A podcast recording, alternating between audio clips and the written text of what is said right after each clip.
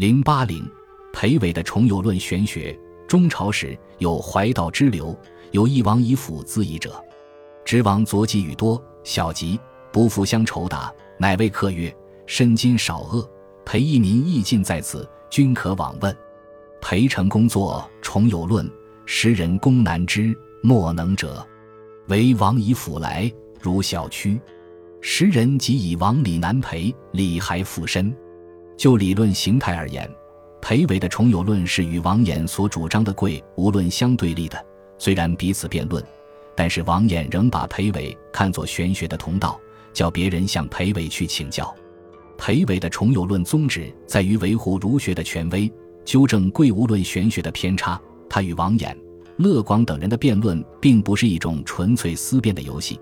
而是使玄学能更好地适应西晋统一事业的需要，有所为而发的。其实，王衍、乐广的贵无论也致力于玄学与儒学的结合，并没有否定儒学。特别是乐广，也曾试图纠正贵无论玄学的偏差。下面两条材料可以说明王衍、乐广的思想倾向。阮宣子有令文：太尉王以甫见而问曰：“老庄与圣教同意？”对曰：“将无同。”太尉善其言，必之为怨。是谓三语怨。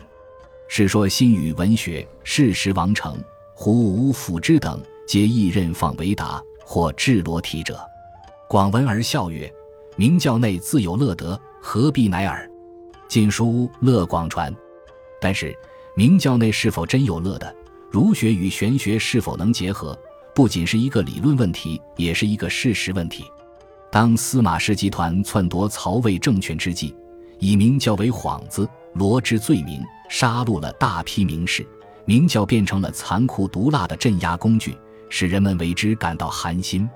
阮籍、嵇康越明教而任自然的玄学思想，就反映了这种历史的真实，并且在知识分子中引起了广泛的共鸣。于是虚无放诞、不遵礼法，成了许多人排遣苦闷的一条精神出路。明教与自然的统一演变为二者的对立。到了元康年间，为了稳定社会政治秩序，对明教的需要是越来越迫切了。但是由于明教本身的弊端没有解除，虚无放诞、不遵礼法之风也愈演愈炽。就理论的根据而言，这古风是从贵无论玄学那里刮来的。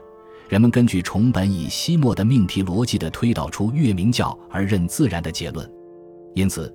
尽管王衍认为圣教与老庄相同，乐广认为明教内自有乐地，却再也无法用贵无论的玄学来证明了。玄学发展到了这个阶段，必须扬弃贵无论的理论形态，构筑一个新的体系。这就是裴伟所要完成的历史使命。《晋书·裴伟传》说：“身患十俗放荡，不遵儒术，何晏、阮籍素有高明于世，口谈浮虚。”不遵礼法，失禄单宠，是不是事？指王衍之徒，声誉太盛，位高势重，不以物物自应，遂相放笑，封教凌迟，乃著重有之论以示其弊。是说新语文学注引晋诸公赞说，自为太常夏侯玄、步兵校尉阮籍等，皆著道德论。于时事中乐广、吏部郎刘汉义体道而言曰。尚书令王以甫讲理而才虚，散其常识待傲以学道为业。后晋与逐之徒皆西目简况，及世俗尚虚无之理，故著重有二论以折之。裴伟的重有论是直接针对着贵无论而发的。自从正始年间何晏、王弼揭开了贵无论玄学的序幕，到了元康年间，已经有了半个世纪的发展历史。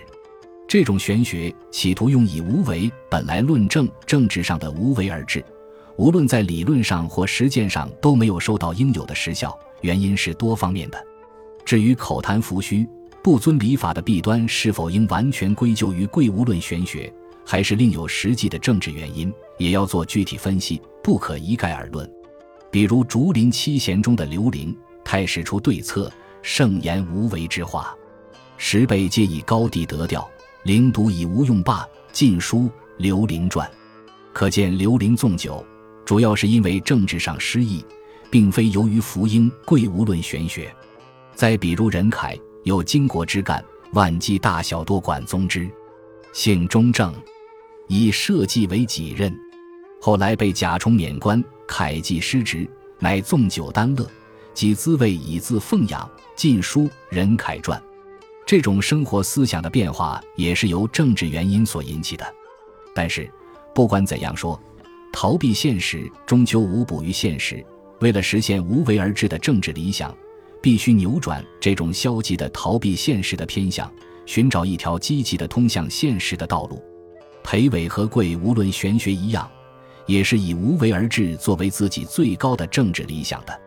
他在《尚书言述政以为宰辅诏命不应署改》中说：“臣闻古之圣者，深远之道，以为经理群物，非一才之任；照练万机，非一智所达。故设官见职，知其分局，分局既治，则轨体有断。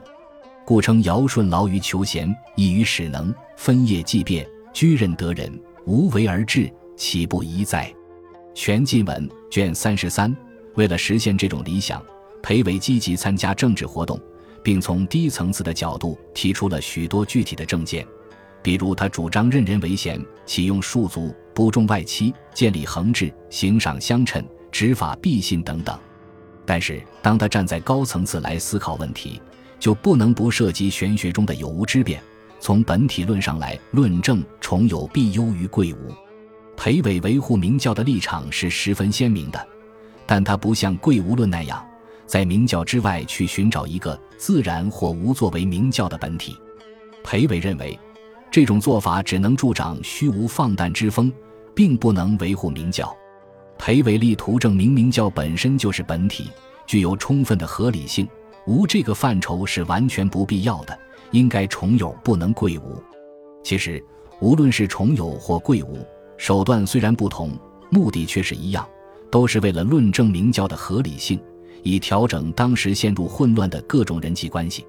既然事实证明贵无论的玄学没有达到预期的目的，反而出现了许多偏差，这就必然会激发出一种重有论的玄学来与之相对立。因此，我们只有把裴伟放在整个玄学思潮发展序列中来考察，才能比较准确地把握他的思想实质，估量他在哲学史上的地位。本集播放完毕，感谢您的收听，喜欢请订阅加关注，主页有更多精彩内容。